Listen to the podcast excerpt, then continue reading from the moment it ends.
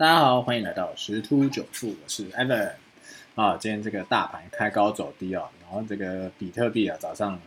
暴冲哈，这个我们来看看到底发生了哪些事情啊。首先我们来看一下这个之前的一个新闻哦，就是跟跟这个 QE 有关啊，因为这个目前全世界的金融市场最主要就是因为资金活水的动能充沛啊，所以都啊不断在创下这新高，道琼这些啊这些美国的主要指数啊。啊，也都在刷新的一些记录，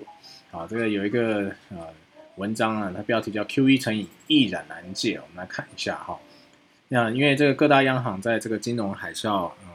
开始啊实验这个量化宽松，就是所谓 Q E 政策啊，所以就现在成为这个主要在就是拯救经济也好或控制经济的一个主要工具哦。那原则上这是没有错的哈，因为各国央行一直都是用买卖公债来影响这个货币供给。可是呢，在二零二一年，啊，这个央行购买庞大的资产，啊，这个注入大量资金之后，引发通膨升高的忧虑哦，所以各国央行也开始考虑放松这个超宽松政策这个油门哦。那英国上议院这个经济事务委员会发表一个报告，名称是《量化宽松：一种危险的隐患》，啊，它是强调说不赞成央行以大规模购债作为货币政策，啊。这个作者也是认为这样的一个看法啊？为什么呢？啊，因为这个报告中提到四个重点。第一个，不要被 QE 套牢。很多国这个央行都认为说，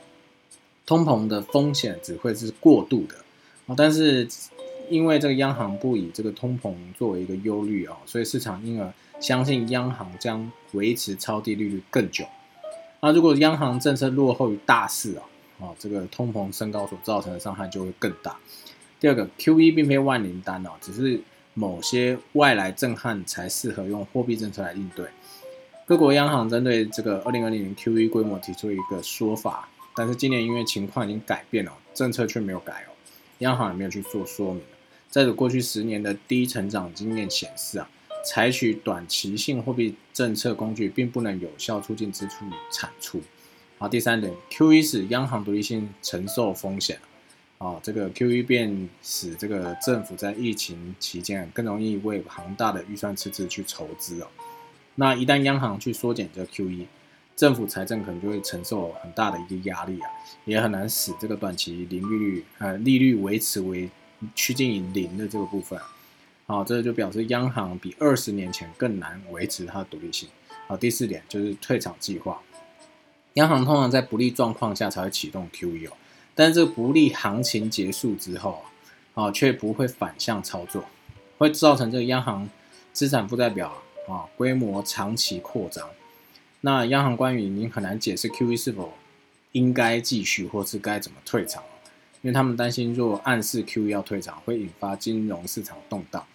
但央行打迷糊仗的时间越长，伤害可能就越大。啊，因为目前美国因为实施这个 QE 的累积的这个公债余额哦，已经达到国内生产毛，就所谓 GDP 的百分之四十哦。好，这个意思是说赚的钱百分之四十都要去还债。那因为最近的这个通膨数据升高，联总会已经表示啊，啊愿意重新去考虑啊这个资产购买价格的一个路径，但要怎么去着手啊，以及怎么样对外宣布，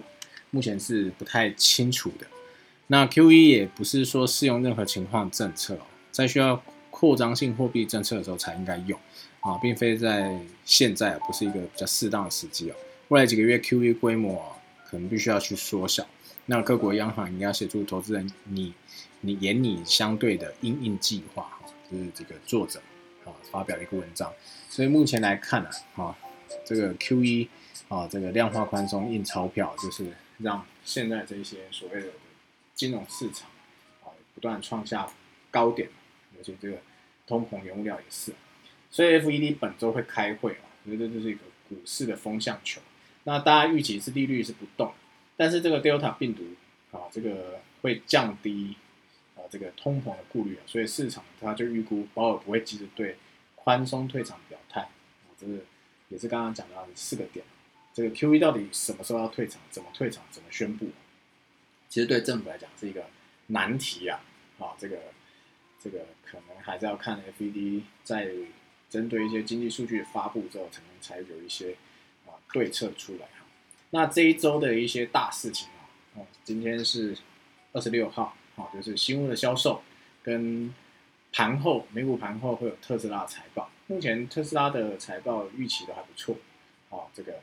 还有在就是明天礼拜二会有个耐久材订单以及一些重量级的这个公司，像苹果、超微、微软啊、字母啊、海力士这些的一些财报。啊，在二十八号就是重头戏啊。大家也都关注，所以可能这一两天的波动不会来的太大啊，因为这个二十八号是联准会利率决策会议啊，在台湾的二十九号凌晨两点同样那一天也有 LGD、高通、脸书啊、辉瑞啊的一个财报公布，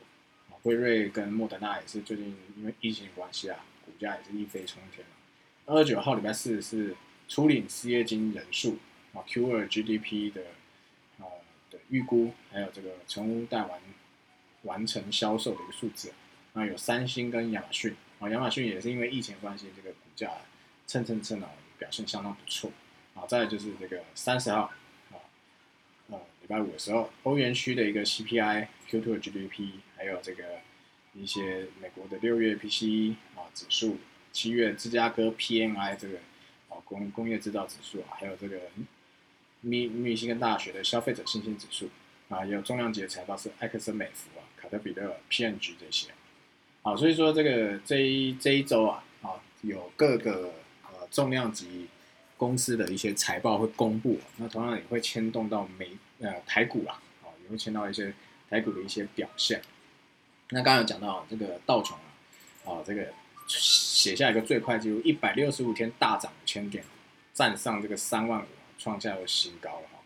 好，那当然美股这个创下新高，台股今天当然是同样的是开高啊，但是没有办法维持这个动能，因为目前来看啊，因为已经跌破这个日线啊五日均线啊，在这个啊月线的一个反压之下啊，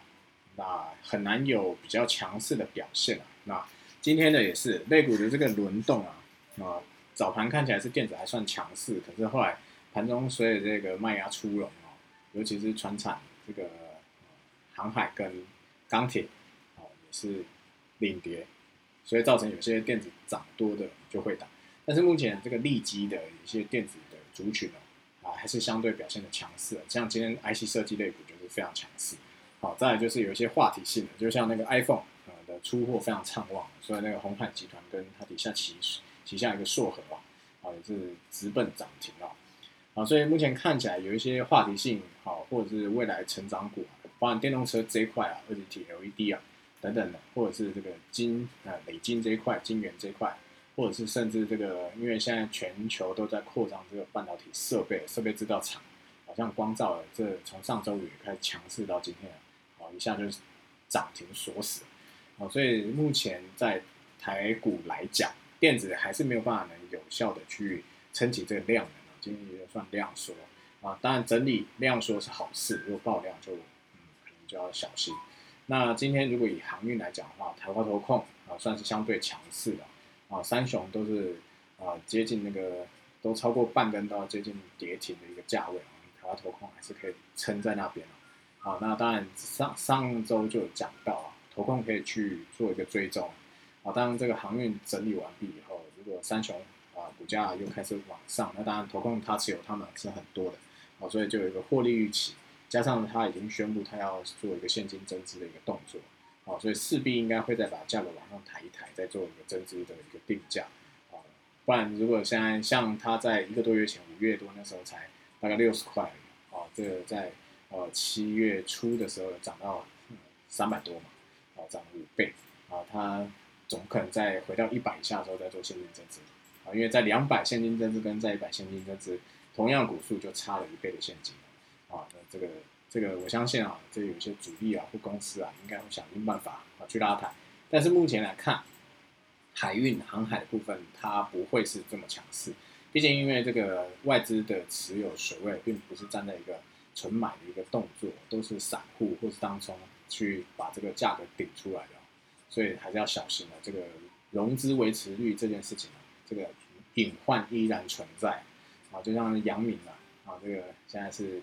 啊情何以堪啊，一百八十二块现增价，现在大概一百四、一百五而已啊，那当当初买进去的这些大佬们啊，啊，认购圈购的这些人啊，那 真是哭笑不得啊。所以鉴于这个啊，因为目前来看，虽然美国有在查一些这个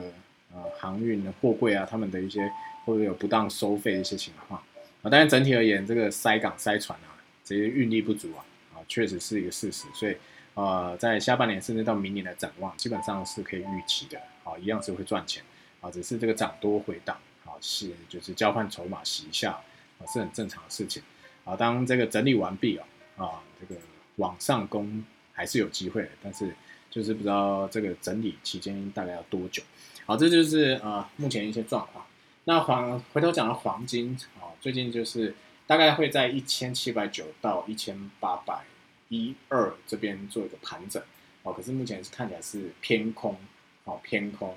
啊，这个如果说有在交易黄金的朋友，可以是做一八零零以下，可以考虑去做一个进场啊，但是止损一定要拉好啊，就是呃，看你只要零点五趴一趴啊的一个止损啊，先把这个距离拉出来。那如果它往上涨，就是赚到了；往下赔，你也只赔了百分之一，所以还好啊。这个当然油价目前也是进入一，个今天又这个台湾加油的价格啊，哦减了零点二角。那目前看起来年底这个原油啊，应该上看八十以上，应该是不是问题啊？啊，毕竟冬季的这个用油哦，本来就比较需求本来就比较大一点。好，所以这大概是一些盘势。好，那讲回到这个比特币，啊，比特币它在那个时候上个上礼拜跌破这个三万，在两万九附近徘徊的时候，其实市场偏空心态是非常浓厚的哈。啊，这个。当然，如果按照一些斐波或者一些技术线型来看的话，它理论上它应该要继续往下啊。可是因为这个恩隆马斯克啊，跟其他一些巨头啊啊发表一些啊说法啊，比如说特斯拉又要重启啊，这个比特币的一个交易作为它的一个啊选项之一啊，或者是说啊这个亚马逊啊要考虑接受这个加密货币比特币啊作为一个支付的一个手。条件手段之一哈，好，所以说这样子就拉抬了啊。那今天这个币安的报价也是很神奇啊，忽然暴冲到四万八，但是那就是那瞬间的，啊，又回到正常，大概在三万八。所以如果以技术性的这个 概念来看的话，其实波段的反弹满满足点已经达到了，因为它毕竟最高已经达到四四万八。好，那理论上在这个经经过今天早晨一个激情之后。啊，应该会在这边震荡，但目前还是偏空看待啊，它应该还是在回撤一次，大概三万啊，甚至有可能更低也不定。可是大部分的机构，甚至是这个很有名的一个罗伯特先生哈，啊，他们也都是看好在大概两万四到两万六之间，啊，都是他们一个进场的一个价位哈。所以基本上大概跌到这里啊，就就是会有一个防守线啊，很难再跌下去。所以如果说在未来，甚就是在这个礼拜啊，就会有。跌到了三万以下，那都是一个不错的买点啊，或者在三万附近都可以去做一个小量进场的动作啊，因为第四季啊，这个第四季目前看起来这个呃高价啊高点可期哦，应该有可能会超过今年中这个啊六万多的这个高点哦，啊这个是可以再去期待的一个部分啊，那这个加密货币呃跟这些大部分的金融市场走势啊。啊，就分享到这边，啊，就祝各位交易快乐，拜拜。